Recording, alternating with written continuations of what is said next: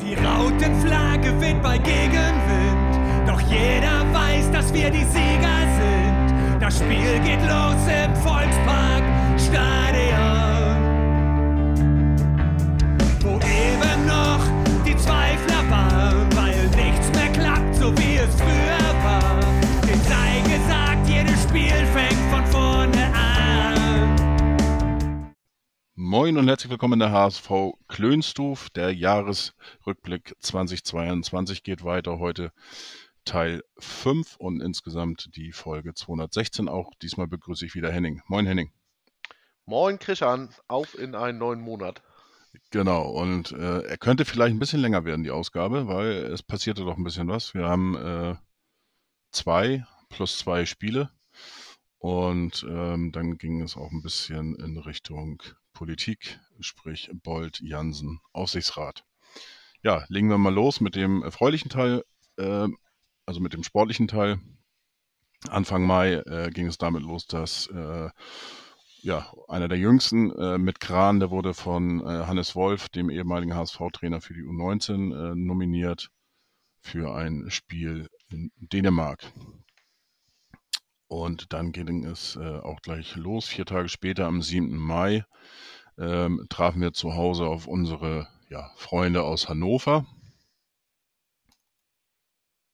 Und ähm, ja, die Siegesserie ging weiter. Mit 2 zu 1 konnten wir das Spiel gewinnen, aber war das jetzt, ja, wie hast du das Spiel wahrgenommen? War das ein, äh, Das, das Spiel an sich, ähm, ja, das, das ging mit einer ganz starken Parade von Ferro auf jeden Fall los. Da ist ähm, Hendrik Weidand, meine ich, zweimal auf ihn ähm, blank drauf zugelaufen und beide Male konnte Ferro uns im Spiel halten. Ja, und dann, wie im letzten Monat schon angesprochen, kam dann wieder unser neues Traumpärchen oder neues Traumduo mit Baccariata, der Flankengeber und Glatze, der Vollender, Vollstrecker. Und genauso war es in diesem Spiel dann auch wieder in zwei wunderbaren Ausführungen.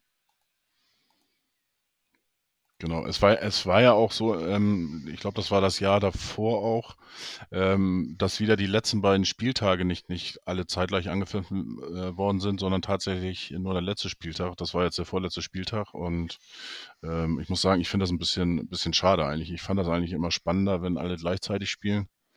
Äh, dann ist eigentlich immer ordentlich was los und äh, ja, ich hoffe, dass sie da mal wieder zurückgehen, aber Ja, ähm, ich glaube, in dieser Saison wird es weiterhin so sein, ähm, also 22, 23, dass die nur der letzte Spieltag stattfindet.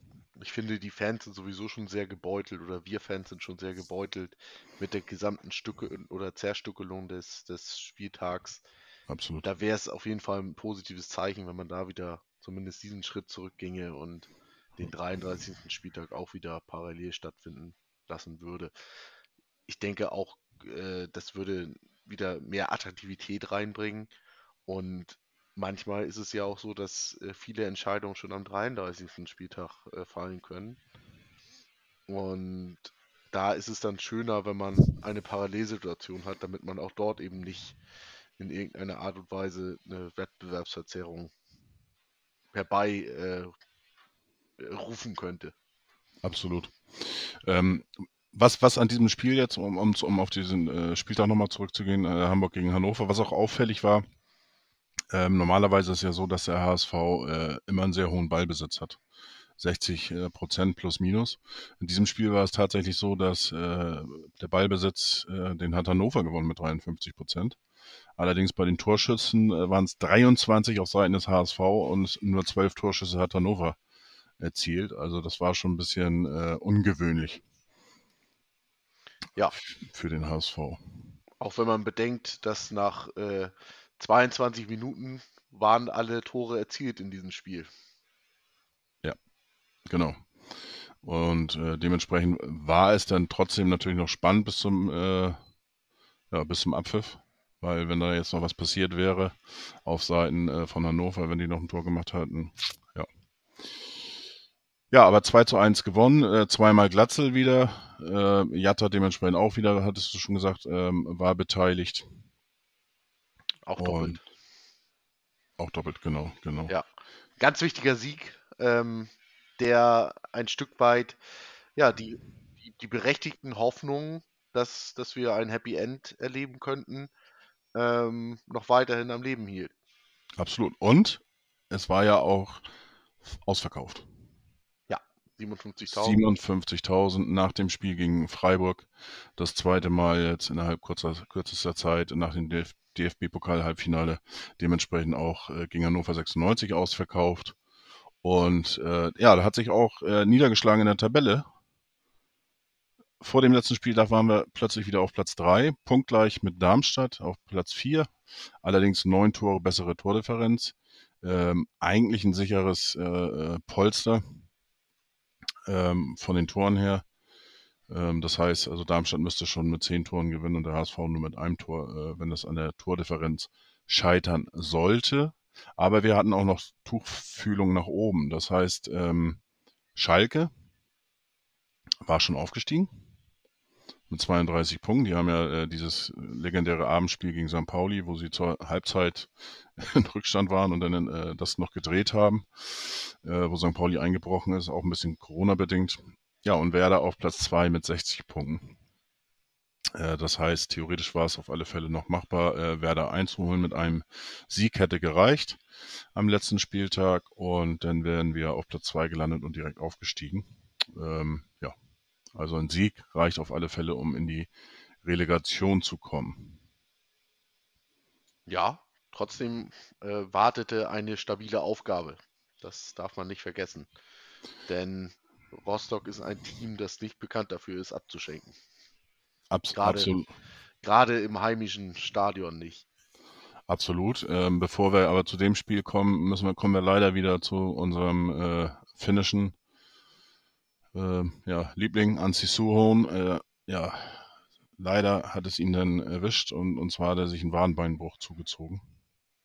Ja, feste Säule zu der Zeit Ja. im Team. Ähm, hat äh, die letzten Spiele alle von Anfang an gespielt und ja, war so ein bisschen der, der Gewinner des letzten Drittels äh, der Saison.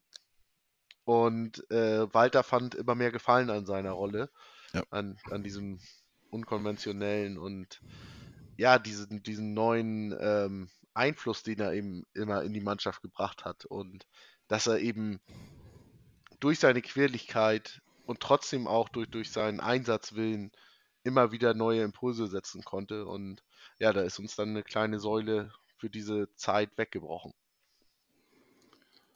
Absolutely. Nichtsdestotrotz äh, sind wir natürlich dementsprechend auch, waren elf Leute auf dem Platz ähm, und einige noch auf der Bank beim Spiel in Rostock. Ja, erste Halbzeit war ein bisschen speziell, bescheiden. Ähm, und zwar haben wir die erste Halbzeit, äh, lagen wir 0 zu 1 hinten. Nach 13 Minuten Neidhardt äh, sorgte für die 1 zu 0 Führung. Ja. Und so ging es dann dementsprechend in die Pause. Es war Ähm, eine sensationelle Stimmung im Rostocker Stadion. Ähm, Du warst vor Ort, ne? genau, ich war vor Ort, stand im Heimblock und hatte dann ja ganz persönliches Erlebnis so gesehen nochmal. Hm. ähm, weil ich natürlich nicht irgendwie mich äh, erkenntlich zeigen durfte, dass ich quasi im, im Peitschenblock stehe. Aber nee, das war Rostock äh, brannte da gleich mal ein Feuerwerk ab zu Beginn. Und der HSV war von der Stimmung, aber auch von der Spielweise äh, von Hansa Rostock deutlich beeindruckt und konnte da auch nicht wirklich Fuß fassen äh, in der ersten Halbzeit. Eins, zwei Nadelstiche mal, aber mehr war da auch nicht. Und letztendlich, ja, nicht glücklich, aber die, die Halbzeitführung ging schon in Ordnung für, für Rostock. Es gab dann eine, eine Szene, ähm, die, die, die habe ich zumindest ein bisschen als besonders wahrgenommen. Und zwar gab es ja eine, ja, in Anführungsstrichen Rudelbildung, das heißt, Mannschafts- äh, oder, oder Schonlau hat die Mannschaft zu, zu sich gerufen. Ich weiß jetzt gar nicht, gab es da eine Unterbrechung wegen Pyro oder sowas? Ich glaube ja, ne? Ähm, war das wegen Pyro oder war das eine Verletzungsunterbrechung? Ich meine, wie eine, eine Verletzungsunterbrechung. Hm, Kann auch sein, ja. Und äh, dann war es so, dass genau, dass der HSV einen richtigen Mannschaftskreis äh, auf dem Spielfeld, wie man es sonst so vor, vor dem Spiel kennt oder nach dem Spiel, Ja. ähm, dort abgehalten hat und dass man sie so nochmal, ja, vielleicht die Schärfe nochmal, äh, die, die Sinne nochmal neu geschärft hat und äh, man sich nochmal richtig eingeschworen hat. Und äh, wie gesagt, also äh, federführend war da, glaube ich, unser Captain unser, äh, Schonlau. Und ähm, ja, in der 50. Minute hat Latzel es dann ja auch geschafft, ähm, das Spiel auszugleichen, ähm, was natürlich noch nicht reichte nach 50 Minuten. Und dann hat der Captain selber zugeschlagen. Per Kopf äh, hat äh, Schonlau dann das 2 zu 1 gemacht in der 75. Minute. Und ähm, ja, auch Kaufmann hat endlich mal wieder getroffen. Ähm, den war es, ich glaube, das war sein zweites Saisontor, wenn ich mich nicht irre. Bin jetzt nicht so ganz sicher, aber ähm, er hatte ja schon die eine oder andere Chance mal irgendwo gehabt, aber auch er hat ihn getroffen, fünf Minuten vor Schluss und ähm, ja, dann stand es 3 zu 1 und eigentlich dachte man, alles ist gut. Aber es ist ja der HSV und äh, 90 plus 1 kam das 2 zu 3 noch und dann musste man noch ein bisschen zittern. Ja, das Gegentor habe ich tatsächlich gar nicht mehr gesehen. Da bin ich schon aus dem Stadion gegangen, um mich so ein bisschen in Sicherheit wiegen zu können, denn ja, mein, mein Grinsen wurde natürlich breiter, äh, je mehr Mhm. Tore der HSV geschossen hat. Und da dachte ich, ja, gut, bevor das Spiel zu Ende ist und, und äh, du dann noch durch irgendwelche engen Gassen gehen musst oder so im, im Block, Mhm. bin ich lieber schnell rausgegangen, als wir dann, äh, ja, ich weiß gar nicht, das, das Gegentor kam, glaube ich, in der 92. oder so. Und äh, da kurz davor bin ich dann rausgegangen. Ja. Aber das, ähm, das ist dann eben auch typisch HSV, dass dann eben da auch nochmal die, äh, die Spannung rein muss. Ja. Und den, den Sieg hat es ja auch schon äh, bedurft. Ne? Absolut. Ähm, der HSV hat seine Hausaufgaben gemacht. Jetzt schauen wir mal, ob äh, Darmstadt äh, elf Tore gemacht hat. Mit, äh, und mit elf Toren Unterschied hat nicht ganz geklappt. Äh, sie haben nur in Anführungsstrichen 13-0 gegen Paderborn gewonnen. Das heißt, Platz 3 war schon mal sicher. Ähm, Schalke hatte ein äh, Freundschaftskick bei ihrer Patenmannschaft oder, oder Freundesmannschaft 1. FC Nürnberg, haben da 2 zu 1 gewonnen. Das heißt, sie sind definitiv aufgestiegen. Mann, Ja. nochmal zurück zu Paderborn. Äh, Das ist übrigens äh, ganz interessant. Das ist quasi das Gegenstück zu dieser aufopferungsvoll kämpfenden Rostocker Mannschaft. Denn Paderborn war die Woche davor auf Mallorca und wird dann garantiert nicht wirklich viel trainiert haben. Und Fand auch sowohl für die als auch für Rostock ging es um gar nichts mehr. Und ich finde diese, diese verfrühten Abschlussfahrten, finde ich eine grobe Frechheit. Ähm, der FC Bayern hat es ja auch gemacht. Und Ja, es gab auch find- schon andere Mannschaften. Ich glaube, äh, war das nicht Union Berlin auch, auch irgendwo mal gemacht? Oder äh, kann sein, ich, ich weiß jetzt nur so weiter, aus, ja. der, aus der letzten Saison, dass es da auf jeden Fall ähm, so passierte. Und ich finde, das ist ein absolutes Unding und äh, sollte in meinen Augen auch, ja, zumindest von Vorstandsebene anders thematisiert werden. Ja. Denn das ist, das ist Eingreifen in den, in den aktiven Wettbewerb. Auch wenn man dann vielleicht eher eine, eine B11 auflaufen lässt, aber Feierei, bevor die Saison zu Ende ist, ist in meinen Augen der absolut falsche Weg. Absolut. Ähm, ja, jetzt gab es ja noch eine kleine Minimalchance. Ähm, Regensburg war zu Gast bei Werder Bremen, ähm, wobei man da auch schon sagen musste vor dem Spiel, ähm, Regensburg äh, war jetzt nicht dafür bekannt, äh, auswärts äh, zu glänzen. ich glaube, die hatten auch in der Rückrunde nicht einen, einen äh, Auswärtssieg eingefahren. Ähm, nichtsdestotrotz, die haben sich, glaube ich, achtbar aus der Affäre gezogen, äh, haben mit 2 zu 0 ver äh, verloren, hatten aber auch noch die eine oder andere Chance in der zweiten Halbzeit und hätten das tatsächlich noch, äh, hatten hier oder da mal die Chance zum, zum Unentschieden, aber äh, nichtsdestotrotz, Werder hat das dann über die Zeit gefahren und äh, 2 zu 0 gewonnen. Dementsprechend standen mit Werder dann auch der zweite Aufsteiger fest und ähm, ja, seit langen Jahren haben es dann auch mal äh, wieder zwei Absteiger geschafft, direkt wieder aufzusteigen.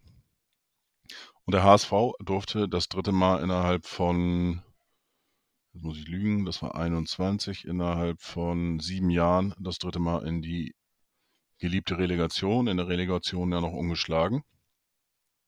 Äh, in vier Spielen. Und der Gegner war, muss sie natürlich sein, ist es der HSV, ist äh, Spielen gegen Hertha BSC Berlin mit dem Trainer Felix Magath. Der das vor Wochen schon prophezeit hatte. Absolut. Und äh, man muss auch nochmal zu der Konstellation zurückgehen. Ähm, Stuttgart hat sich mit der letzten Aktion im Spiel in der Liga gerettet. Ja. Sensationelle Szenen danach natürlich auf dem Spielfeld. Ähm, und Berlin, da war es tatsächlich auch noch knapp, ne? Also die hatten ja, die hatten, glaube ich, sogar geführt in Dortmund und Dortmund hat dann, glaube ich, kurz vor Schluss das Spiel noch gedreht.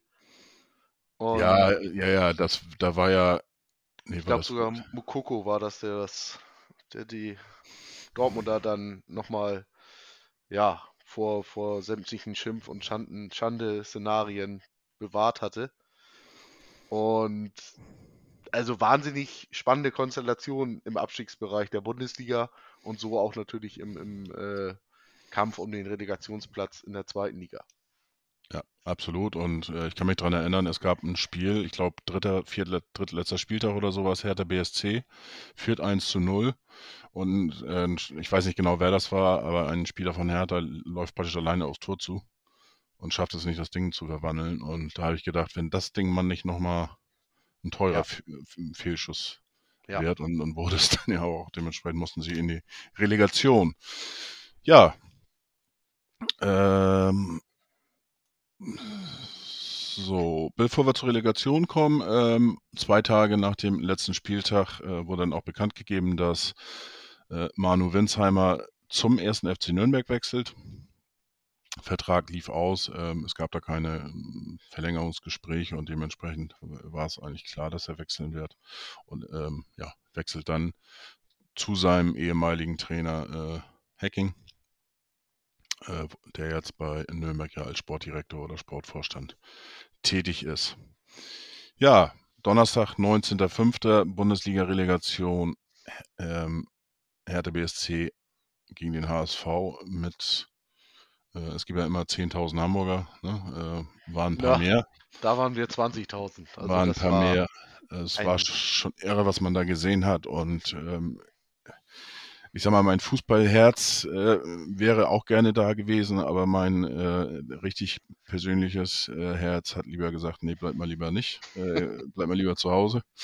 Ähm, ja, ich, ich habe auch, muss ich sagen, wenn ich in, in Berlin war, keine positiven Erfahrungen gemacht. Ähm, von den Ergebnissen her. Ähm, das einzige Positive ist eigentlich, dass ich das erste Bundesligator von Fiete Art mitbekommen habe. Ähm, aber auch das Spiel ging verloren. Also ja, ich das habe da so alles eine, nicht so. ich habe da eine geteilte Bilanz. Te teilweise fürchterlich auf den Sappel bekommen. Äh, Stichwort Bart Gohr, vier Tore. Mhm. Ähm, aber auch, äh, ich war da, als, als äh, C. Roberto und Jarolim ihre beiden Distanzschüsse Oh Tor Gott, versenkt haben. das ist doch, äh, der, der Torwart ist doch jetzt hier bei St. Pauli äh, als zweiter Sascha Torwart, ne? Burchardt, genau, Genau. richtig. Als, als ein Stern quasi aufging in der Bundesliga, da war ich dabei. Ähm, Der hatte aber auch richtig Pech an dem Tag. Da lief aber auch ja, alles schief, was schief ja, laufen ja, konnte ja, als ja. Torwart, ey. Das war echt böse. Ja. Ähm, ja, und auch beim Relegationshinspiel war ich jetzt dabei. Also das waren, das waren so die Positiverlebnisse. Ansonsten ist Berlin wirklich, ja, unterschiedlich. Ja. Meistens, wenn man da verliert, dann gleich richtig. Ja, also Stimmung war vorhanden. Auch eine coole Choreo, wie ich fand, äh, vom HSV. Ähm, es war angerichtet. Es gab vorher viele Diskussionen, ob denn HSV-Fans nicht reingelassen werden in bestimmte Bereiche, wenn, wenn sie ihre Fankleidung zeigen und so weiter. Im Endeffekt war es viel Gesabbel, aber Ja, äh, war nicht der Fall. war nicht Ich der hatte, Fall. hatte Und auch neutrale Tickets, weil ich natürlich keine Auswärtstickets mehr bekommen habe. Und ähm, ja, erst hatte ich auch ein äh, anderes Trikot da drüber, aber war kein Problem. Also da konntest du in sämtlichen Farben rumlaufen. ja, ich habe das auch nie eigentlich als irgendwie negativ da empfunden in, in Berlin, muss ich sagen. Die paar Mal, wo ich dann da war, das war eigentlich immer, immer ganz angenehm. Und äh, Ja, es ist, das Stadion ist jetzt nicht so, gehört nicht zu dem Lieblingsstadion von mir, muss ich sagen. Äh, Ja, ist halt trotzdem hat das, hat das was irgendwie, weil das eben natürlich auch das Pokalstadion äh, äh, ist. Und es hat eben auch noch eine, diese Taterbahn, ne? Also ähm, ähm, es ist ein Leichtathletikstadion noch äh, und von daher, früher hat man die ja immer gehasst, auch beim HSV, äh, weil da eben so ein Abstand war, aber es hat trotzdem irgendwas und ähm, ja, Also, ich finde, wenn das Spiel den richtigen Rahmen hat, so jetzt ist Relegation vielleicht das, ja, da sagt man jetzt erstmal, ist vielleicht nicht der richtige Rahmen, aber bei diesem Spiel 75.000, Flutlicht, dazu dieses äh, blaue Licht überall einge, eingestellt auf den Tribünen, das ist schon, das hat schon was. Also, das, mhm, das kann ich nicht anders sagen. Und ähm, die Sicht ist eigentlich von allen Plätzen aus auch ganz brauchbar. Und stimmungstechnisch ging es in, an, bei diesem Spiel auch hoch her, sowohl von Gästeseite, wo es normal ist bei einem Auswärtsspiel, dass dann der Support am Pegel ist, aber auch von den Heimfans. Also die Hertaner haben sich da auch nicht lumpen lassen und haben ja die Zeichen der Zeit da schon erkannt, zumindest auf Fanseite. ja. Ja, das Spiel ähm, höhepunktsarm, muss man schon sagen. Ja, Ähm, war nicht jetzt, ähm, das Spiel ist jetzt nicht dadurch aufgefallen, dass es viele große Torchancen gab. Ähm, der HSV hat das aber in meinen Augen eigentlich sehr gut gemacht, sehr ähm, erwachsen und äh, hat das Spiel auch eigentlich in meinen Augen verdient mit 1 zu 0 gewonnen. Man hatte, hätte sogar noch eine Chance gehabt auf das 2 zu 0. Ähm, Wäre vielleicht vom Spiel her 1 zu viel gewesen, aber ich glaube, das 1 zu 0, das war schon leistungsgerecht. Äh, Ludwig Reis hat das mit einem Linksschuss erzielt ähm, in der 57. Minute. Ja, Hertha fand nicht so richtig statt. Also, nee, aber auch ähm, aufgrund der, der, ja, des Pressings des HSV und, und der, der, ja, der, der einfach gut gestaffelten Defensive, die wir hatten, ähm, waren wir eigentlich nie wirklich in Gefahr. Auch Ferro konnte sich oder durfte sich nicht wirklich auszeichnen in diesem Spiel. Ähm, das einzige Mal, wo es ein kurz mal durch den Körper gefahren ist, war, als Berlin dieses Abseitstor erzielte, mhm. was wirklich hauchzart äh, abseits war und was man auch von der, von der Tribüne aus nicht erkennen konnte, ob das jetzt abseits war oder nicht. Da hat es natürlich einmal kurz durch den, den, den Schock durch den Körper gefahren, aber ähm, das wurde dann ja glücklicherweise einkassiert, das Tor. Ja, 1-0. Stimmung natürlich am Siedepunkt im HSV-Block. Aber wir wissen ja, das ist immer nur die halbe Miete aus eigener Erfahrung.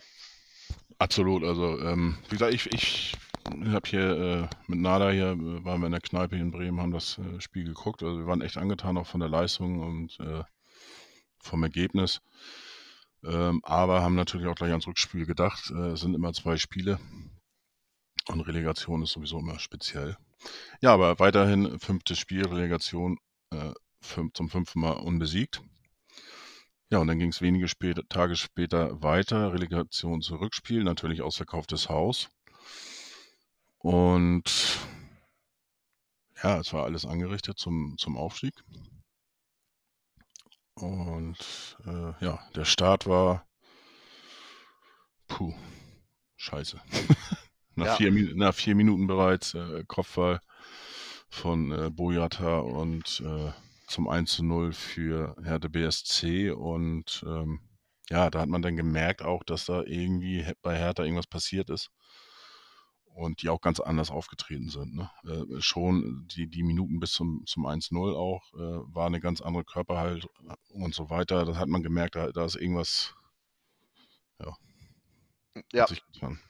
es war tatsächlich so, dass Berlin uns ganz stark beeindruckt hat. Also sofort von, von der ersten Sekunde an. Ähm, und ich glaube auch so ein Stück weit, dass es äh, von so einem Faktor wie Kevin Prince Boateng dann äh, wirklich eine Abhängigkeit gab, da, weil der das eben geschafft hat, diese Mannschaft wieder so zu motivieren, dass sie auch ähm, dieses Ruder nochmal rumdrehen konnte. Hm. Und dann hast du natürlich diese ideale Konstellation. Eckball, dein Auswärtssupport ist super da von, von der ersten Sekunde an. Dann kommt diese Ecke rein und dieser wuchtige Kopfball, der also wie so ein Torpedo ins Tor einschlägt. Und dann hast du natürlich neues Selbstvertrauen. Die Fans äh, eskalieren im Block und das hast du dann die ganze Zeit über auch auf dem Spielfeld gesehen. Der HSV kam bis an den 16er, aber bis dahin passiert oder ab da passierte dann gar nichts mehr. Ja, 63. 0 zu 2 Plattenhardt, äh, Deckel drauf. Ja, den Freistoß hatte ich ja schon mal, ich glaube, in der ersten Folge unserer Chronologie angesprochen. Da sieht Ferro natürlich nicht gut aus. War natürlich auch scharf geschossen, das Ding. Aber wie gesagt, das, das verzeihe ich ihm. Dafür hat er uns viel zu häufig über die Saison gesehen, immer im Spiel gehalten und uns auch überhaupt erst dahin gebracht, wo wir letztendlich standen. Und es hat sich dann ja quasi eigentlich nichts geändert beim 2 zu 0 für den HSV. Trotzdem war das Spiel dann immer noch so, dass Berlin dem dritten Tor näher war, als wir überhaupt dem Ja. ja, einzigen und wichtigen. Und ganz symbolisch war dann für mich die letzte Szene, wo Jambra äh, an der Außenlinie den Ball hat und anstatt zu flanken, wo alle Spieler im 16er sind, sa samt Torwart, versucht er ins Dribbling zu gehen, verliert den Zweikampf, Spiel vorbei. Hertha gerettet. Ja, sehr schade. Ähm, nichtsdestotrotz war die Reaktion eigentlich, sag ich mal, auf der Tribüne auch trotzdem gut. Äh, kann man einfach nicht anders sagen. Und ähm, für mich ein Zeichen auch, dass da in den letzten Wochen echt was äh, nochmal äh, was gewachsen ist, mehr zusammengewachsen ist. Äh, sprich äh, Mannschaft, Staff und auch dementsprechend den äh, Anhängern des HSV. Und äh, ja, war natürlich, natürlich ärgerlich, traurig, wie auch immer. Ja, es ist so ein bisschen, es ist, es ist schlecht für die Mannschaft, wenn die besten Szenen nach dem Spiel passieren. Und Ja, für mich war die schönste aller Szenen, wie Walter sich einfach durch die Polizeilinie durchgeboxt hat und gesagt hat, hier, lass mich mal durch, unser Team soll gefeiert werden. Und äh, da passiert nichts Böses. Und dann, ja, hat die Polizei dann auch zum Glück reagiert und äh, hat dann das Team durchgelassen zu den Fans. Und da ist dann eben auch dieser, dieser Schulterschluss äh, deutlich erkennbar gewesen. Denn Ja. im Vergleich zu vorherigen Jahren wäre das sicherlich anders, äh, ja, wäre diese Saison anders geendet, wenn man in dieser Situation gewesen wäre. absolut.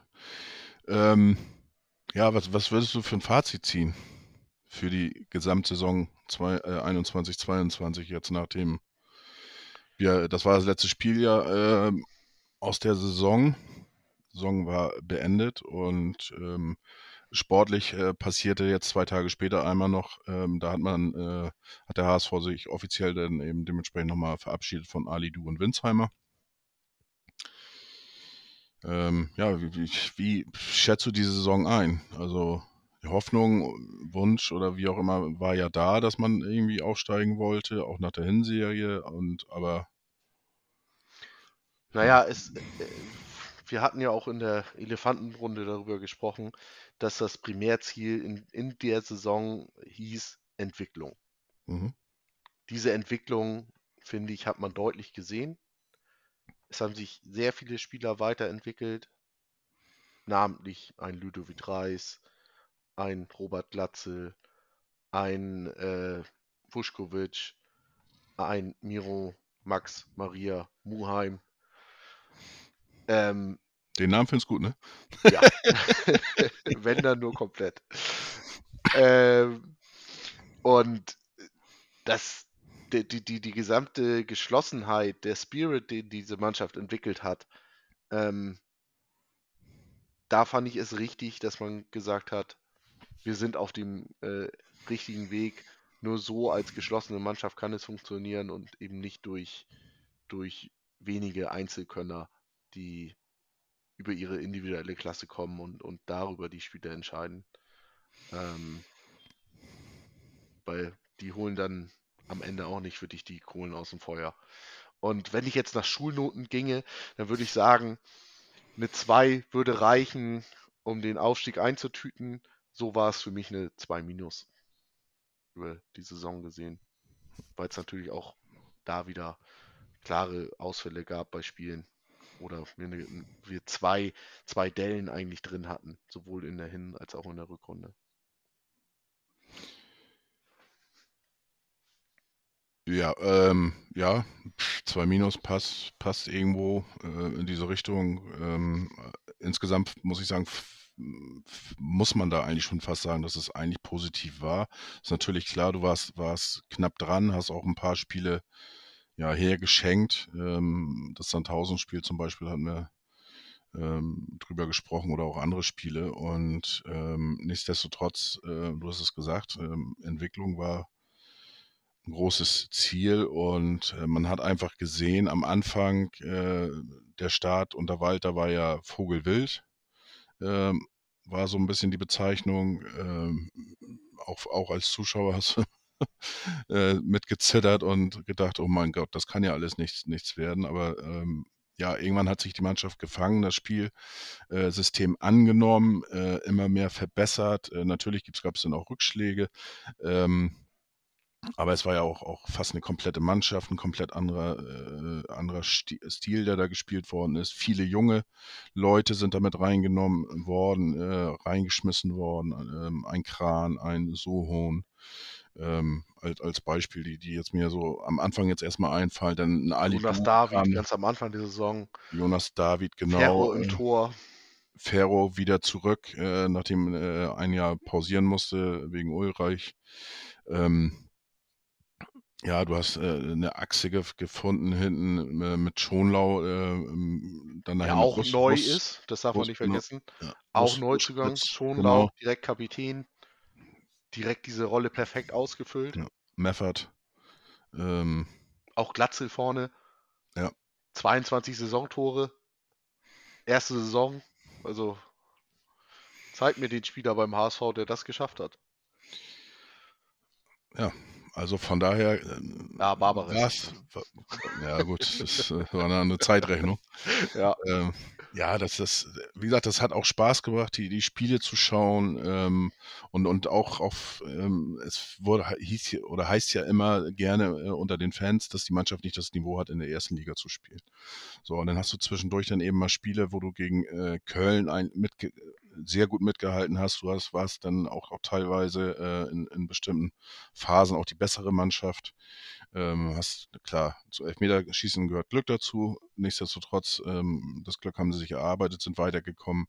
Ähm, auch gegen Freiburg gab es Phasen, äh, wo die ganz gut mitgehalten haben.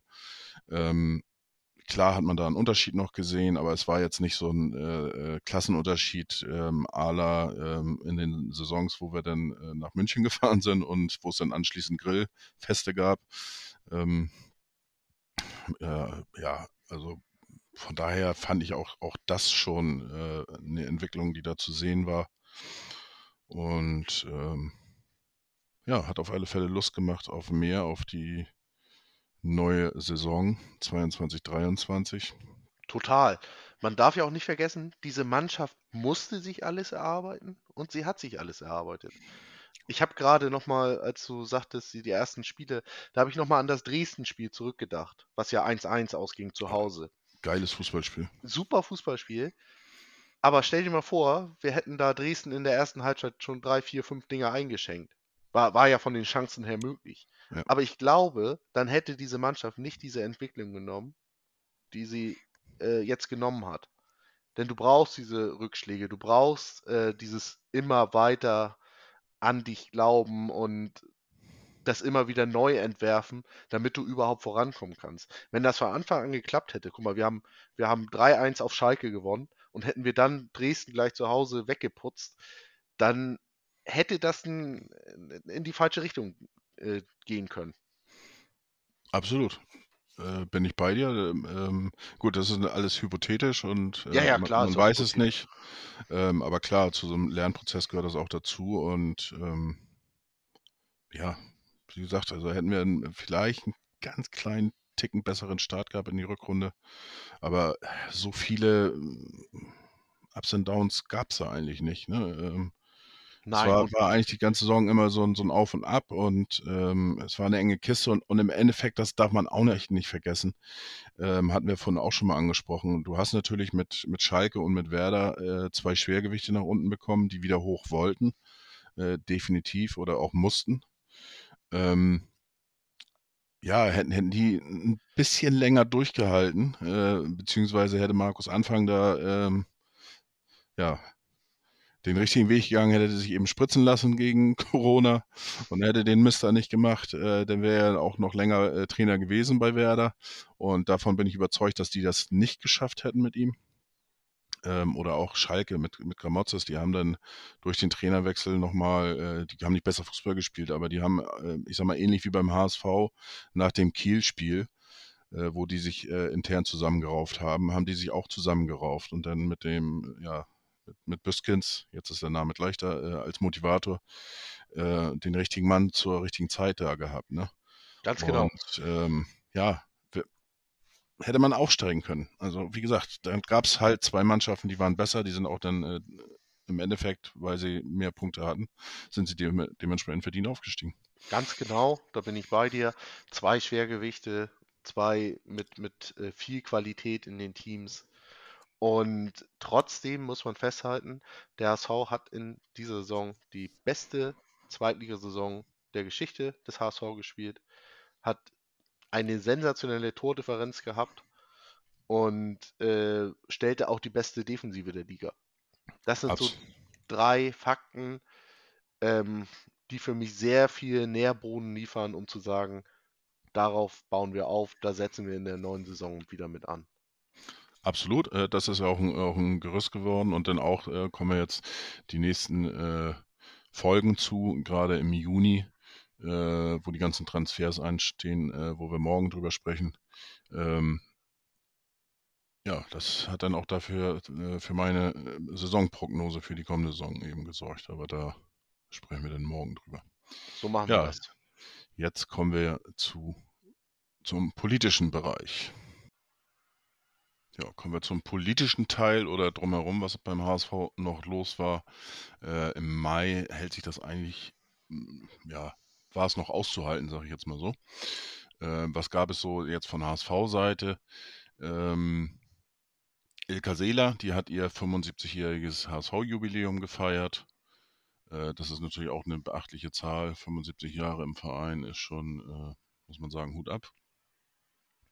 Ähm, Positives noch, Auflösung des Freibierkontos XXL.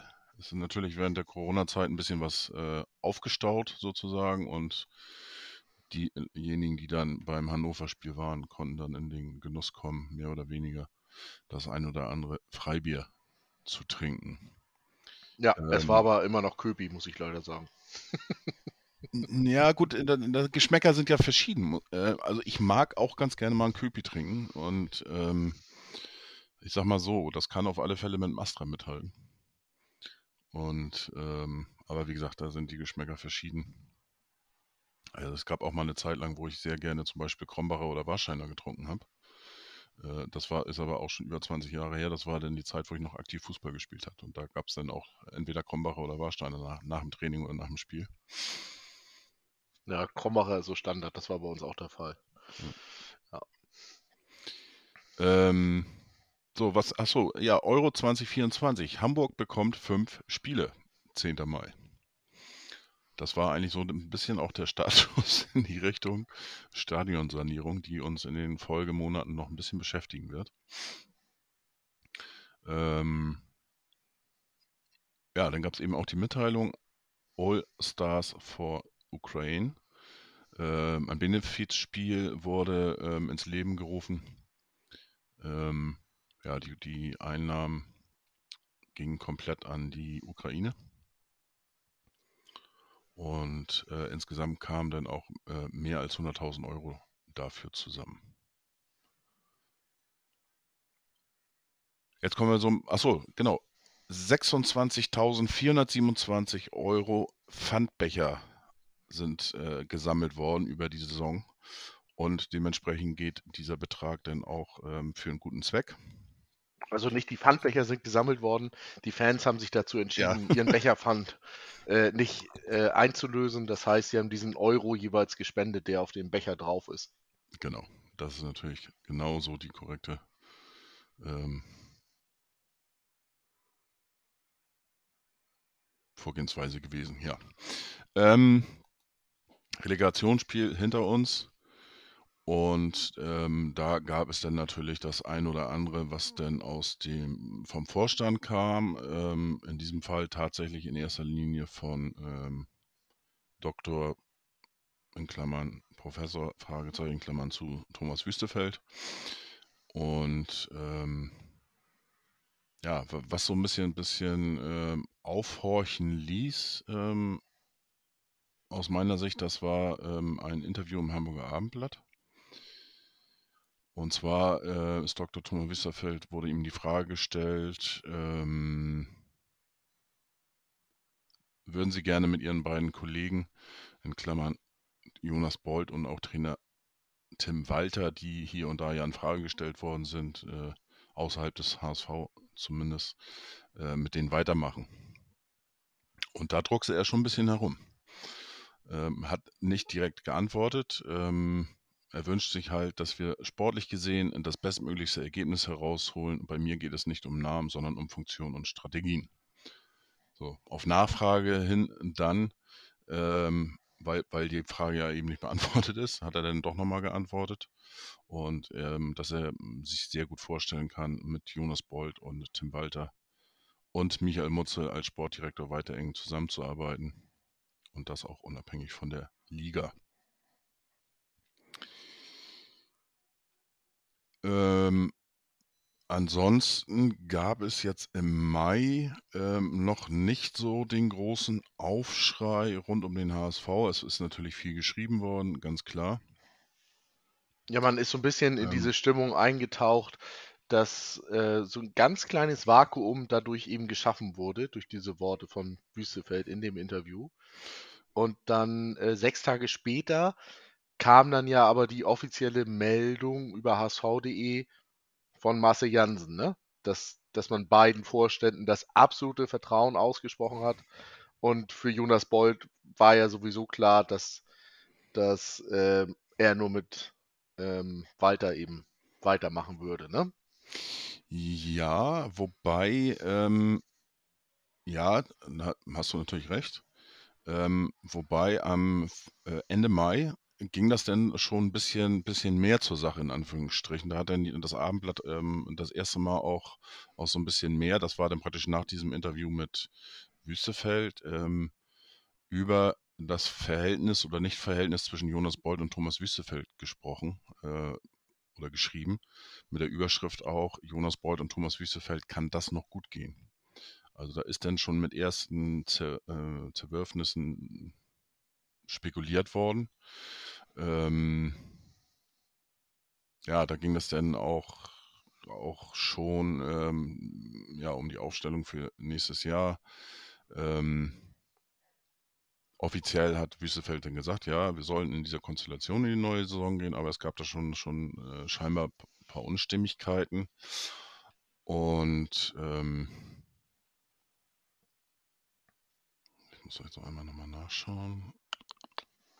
Ja, es wurde ein bisschen spekuliert, als ob praktisch äh, Boyd und Walter, äh, sprich Mannschaft, Staff, so ein bisschen alleine dastehen.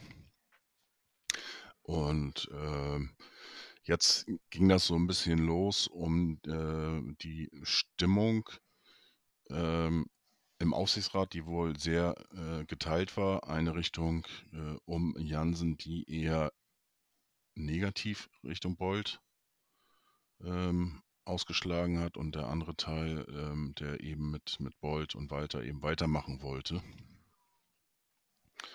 Und da hat man schon gemerkt, da kann ein bisschen was auf uns zukommen. Ähm, Bolt weiterhin äh, wollte gerne weitermachen, seinen Vertrag auch verlängern und äh, dementsprechend natürlich auch mit Walter verlängern. aber da hat man ähm, sich dann, äh, obwohl Jansen ja auch schon vorher mal gesagt hätte, dass man sich das sehr gut vorstellen könnte, mit äh, Bolt weiterzumachen. Und ähm, ja, die Trainergeschichte ist ja eine, eine Sache vom äh, Tagesgeschäft, also vom operativen Geschäft, wo der Aufsichtsrat eigentlich gar nicht reinreden darf. Nur wenn es eine Budgetüberschreitung geben sollte, dann würde der Aufsichtsrat wieder auf den Plan gerufen werden. Ähm, jetzt kam auch mal, was man schon oft, äh, ja, sag ich mal, unter der Hand irgendwie vermutet hat und äh, worüber gesprochen worden ist. Ähm, Wüstefeld hat ja angefangen, äh, intern auch ein bisschen äh, zu restrukturieren. Ähm, Direktoren sollten äh, weniger werden. Ähm, es wurden dann ähm, verschiedene Aufgabenbereiche zusammengefasst, um da effektiver zu arbeiten zu können und dementsprechend natürlich auch dann äh, mit weniger Leuten. Und da gab es dann ähm, auch das erste Mal, jetzt sage ich mal, in der Presse, ähm, herrscht beim HSV ein Klima der Angst.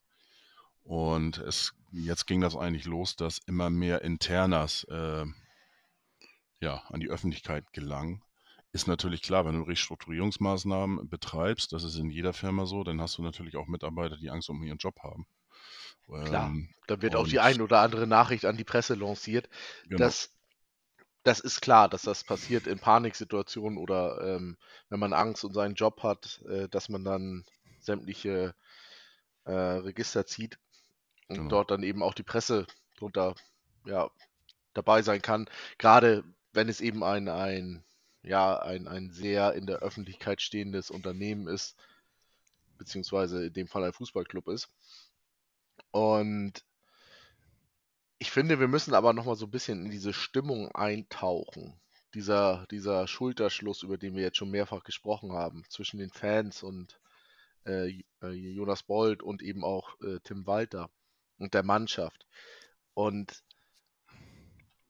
es wäre eine, also die Luft hättest du anzünden können, wenn Jansen diesen Schritt eingeleitet hätte, dass er sich in der Situation von Jonas Boll trennt, dass man einen kompletten Cut macht und sagt, äh, tschüss Jonas, tschüss Tim und äh, da dann wieder ein Neuanfang, äh, Neuanfang ja, einbauen würde, um alles wieder äh, umzudrehen. Dann Absolut. hättest du also ein riesiges Erdbeben in Hamburg erlebt. Absolut. Und äh, wie gesagt, das ist ja auch diese Zeit, äh, wo das dann jetzt losging mit Gerüchten eben, dass es da eine Anti-Bold-Walter-Fraktion äh, geben soll im, Haus, im Aufsichtsrat des HSV.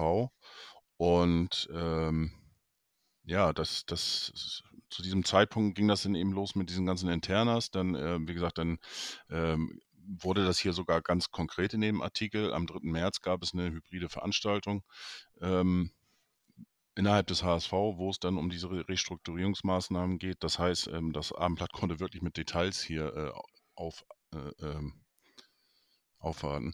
Und ähm, ja, das war natürlich die Anti- Bolt-Walter-Fraktion hatte gar keine Chance, das eigentlich durchzusetzen, ähm, weil wie du eben schon sagtest, äh, dieser Zusammenhalt in den letzten Wochen ja äh, noch mehr, noch stärker geworden ist, gerade in den letzten Spielen, wo die Mannschaft ja äh, viel getan hat äh, und auch die Rückkehr der Ultras, die ja auch noch dazu beigetragen hat. Das war ja, glaube ich, das Düsseldorf-Spiel, ne? Ja, da, da begann es wieder und dann war ja die Wucht wieder da. Genau. Ähm, man darf auch noch eine andere Sache nicht vergessen. Ähm, durch diesen durch diese Entscheidung von Wüstefeld, das öffentlich schon zu kommunizieren, dass er eben seine sogenannten Units aufbauen möchte, ähm, mit einem jeweiligen Manager als, als Kopf dieses Units, was ja letztendlich auch nur eine Abteilung ist, aber Unit klingt dann natürlich besser. Ähm, darf man auch nicht vergessen, dass Jonas Bold, was man so intern vernommen hat, die gesamte Geschäftsstelle hinter sich hatte, weil er immer gesagt hat, er ist ein Freund davon, dass kein Stellenabbau betrieben wird. Und dementsprechend war die gesamte Geschäftsstelle auf der Seite von Jonas Bold und nicht im Lager von Wüstefeld, logischerweise, weil da ging es ja um deren Jobs. Absolut, absolut. Ähm, ist ja auch ganz logisch. Ähm, ja, die Kritiker würden jetzt sagen natürlich, dass äh, äh Jonas Bolt das geschickt aus, aus äh, ja, geschickt oder gesch ja, sich da geschickt, sage ich mal, äh, ähm, verhalten hat und äh, Er hat sich sicherlich das genutzt, um das, um sich ein Stück weit zu positionieren. Ja. Ja. Aber auch da, äh, ja, wenn es dann eben ans Eingemachte geht und, und es um die eigene Position geht, da ist jeder Egoist. Das, das kann man eben nicht von der Hand weisen. Klar, da musst du dann natürlich als, als äh, Verantwortlicher im Aufsichtsrat, wenn es dann um eine Vertragsverlängerung geht, dann musst du natürlich abwägen, ähm, was ist wichtiger, was ist besser, gibt es da irgendwie eine Lösung, äh, die man, was man besser machen kann. Und ähm, auf der einen Seite hast du ja dementsprechend äh, das, was das Geld einfach reinbringt, und das ist nun mal die, äh, die Bundesliga, beziehungsweise zweite Bundesliga, der sportliche Bereich. Ähm, ja, die, die sind natürlich dann irgendwie auch gefordert, da Lösungen zu finden. Und äh, Wüstefeld war ja dementsprechend hauptverantwortlich äh, für den Bereich Restrukturierung, ähm, Finanzen und so weiter. Ja, kam da irgendwie nicht richtig, richtig voran. Und ähm, ja, jetzt ging es natürlich auch um die Stadionsanierung das erste Mal. Ähm, ich muss einmal noch dazwischen grätschen, tut ja, mir leid. Ähm, man darf ja auch nicht vergessen, Frank Wettstein hatte als Kernkompetenz Sanierung. Ne? Das war ja bei, er war bei Dortmund, er war bei 1860, er war bei Alemannia Aachen.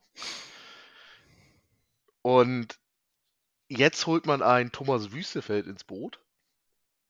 Aber wir wissen ja noch gar nicht, also wir haben die Personalie ja noch gar nicht so sehr geprüft, aber kann diese Personalie überhaupt sanieren? Ne? Aktuell glauben wir ja, dass der Aufsichtsrat da einen Top-Mann geholt hat, der eben genau für das äh, verantwortlich sein kann und der das genau gut umsetzen kann, dass man am Ende ja wieder Richtung ähm, positiven Zahlen unterwegs ist. Und ja, da wird es natürlich nochmal spannend, um zu sehen, ob er diese Kompetenzen mitbringt und warum er denn ein besserer Sanierer ist als Frank Wettstein in dem Fall. Absolut, klar. Ähm, ja, so, so langsam, äh, sag ich mal, das Ansehen, äh, Ansehen von Wettstein ähm, war ja nicht ganz so prickelnd beim HSV. Äh, logischerweise, wenn du Jahr für Jahr immer eine negative äh, Bilanz vorweist und er als Finanzvorstand äh, muss, muss sich natürlich dementsprechend hinstellen.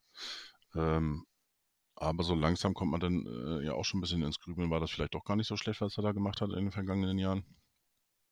Das ja, also auch ein bisschen in diese Richtung. Und ähm, ähm, was, was auch, auch jetzt hier so, so anfing, ähm, jetzt auch nochmal in diesem Bericht, äh, das finde ich eigentlich auch ganz interessant.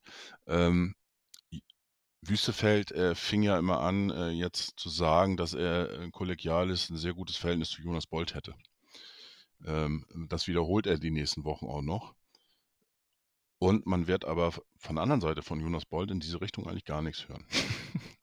also genau. äh, scheint ein bisschen einseitig gewesen zu sein, diese äh, Auffassung, wie auch immer. Ja, es ist so ein bisschen Positionsposse irgendwie, ne? Also wenn du überlegst, Bold hat sich positioniert und Wüstefeld versucht sich in dem Moment eben auch zu positionieren. Und ich glaube, ähm, Jetzt wurde ja auch die, die Mitgliederversammlung noch äh, verkündet, ne? Mhm. Dass die jetzt stattfinden soll. Und ja, da wusste man natürlich, das kann die erste richtige Bewährungsprobe für Thomas Wüstefeld werden.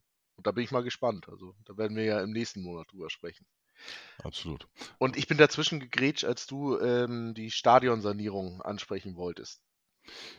Ja, das ist, äh, ähm, ist noch nicht so heiß. Da gab es dann erste Gerüchte, ob äh, äh Wüstefeld von der Stadt äh, praktisch noch, noch mal 23 Euro einholen wollte oder wie auch immer. Das hat er natürlich dementiert. Äh, Das wäre ja auch Wahnsinn gewesen. Also äh, die andere Posse war ja schon Wahnsinn. Aber er war denn das, äh, er begann mit dem Kontakt zur Stadt in diesem Moment. Ähm, ja, Ja, der Draht war ja schon hergestellt. Das hatten wir ja schon im letzten Monat, ne? Ja, der Draht war ja am Anfang, war der ja äh, da, da ging es um Corona.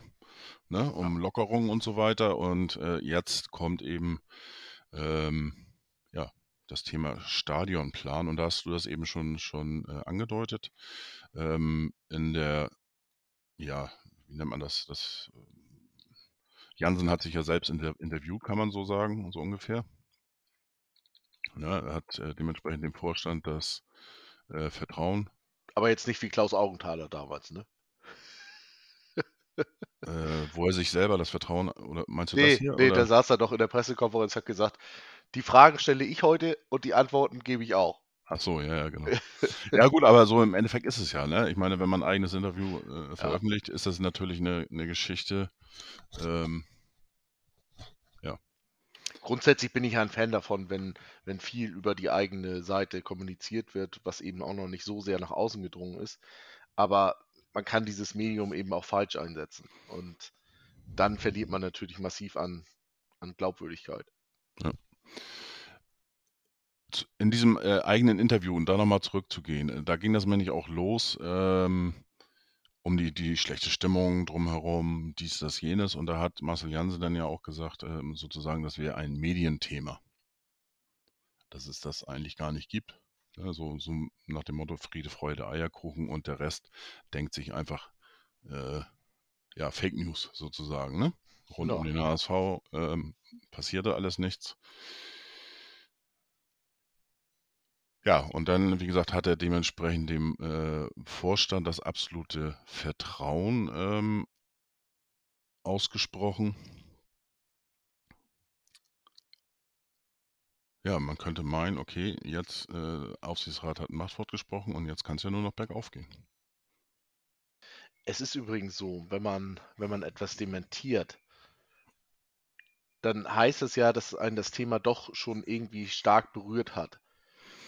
Ähm, denn normalerweise, wenn man, wenn es wirklich so wäre und man hätte diese positive Stimmung auf allen Ebenen, dann gäbe es gar keine, gar keinen Grund, gar keinen Anlass, um irgendwas zu dementieren. Denn dann würde man das selber schon ausstrahlen. Aber wenn da Lücken sind, wenn da ein Maulwurf zugange ist, dann ist es natürlich schwierig, weil immer wieder was an die Presse durchgesteckt wird. Und dann macht das natürlich Sinn, sich dahin zu stellen und sagen, ja, das stimmt gar nicht. Äh, Bei uns sieht es eigentlich besser aus, als es in der Presse dargestellt wird. Aber die Situation ist dann natürlich auch für einen Marcel Jansen nicht ganz einfach. Interessant sind auch, auch äh, mit so die letzten beiden Sätze in, der, ähm, in dem Gespräch mit sich selbst. ähm, da geht es darum, es sind äh, wichtige Themenfelder identifiziert worden. Derzeit wird ein Plan der Restrukturierung erarbeitet. Sobald dieser verabschiedet ist, können wir die nächsten Entscheidungen diskutieren. Entscheidend dafür sind die gemeinsam festgelegten Ziele. Ähm, das ist jetzt über ein halbes Jahr her.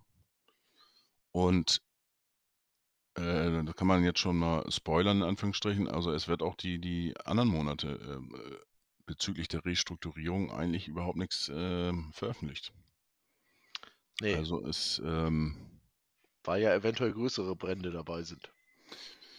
ne, also von daher hat man sich da auch schon ein bisschen, naja. Aber auf alle Fälle wurde hier auch äh, das erste Mal thematisiert, dass man sich eine Vertragslaufzeit äh, oder eine Verlängerung ähm, des Vertrages mit Bolt vorstellen kann. Ja, schauen wir mal, was die nächsten Wochen, Monate denn, denn noch so passiert. Ähm, Ja, wer jetzt auf jeden Fall auf eine langweilige Sommerpause sich eingestellt hatte, der wurde vielleicht eines Besseren belehrt und ja, der ist vielleicht auch noch nicht so lange HSV-Fan. Absolut. Ähm, kleiner Vorgriff auf den, den Juni. Mai haben wir jetzt hier, hiermit abgeschlossen, auf den Juni. Ähm, wir haben, haben immer so, so ein bisschen uns auch aufgeschrieben. Äh, sportlicher Bereich, politischer Bereich und jetzt ähm, gibt es tatsächlich auch im Juni, obwohl ja Sommerpause ist, gibt es einiges an äh, sportlichen Dingen, die wir vermelden können, aber der Bereich äh, alles drumherum ist ein bisschen größer. Also es geht schon äh, dass das Verhältnis sich ein leider ein bisschen, muss man auch sagen, ähm, ich möchte, würde auch am liebsten nur über, über sportliche Dinge sprechen, aber das hat sich ein bisschen verschoben, Das wird eine sehr spannende Redaktionskonferenz. sozusagen. Gut, dann bis hierhin erstmal vielen Dank und bis morgen. Bis morgen. Ein Leben lang blau oder war, das weiß doch jeder hier ganz genau. Und wenn wir auch am Boden liegen, stehen wir auf und werden wieder siegen oder war. Schatz, ich bin neu verliebt. Was?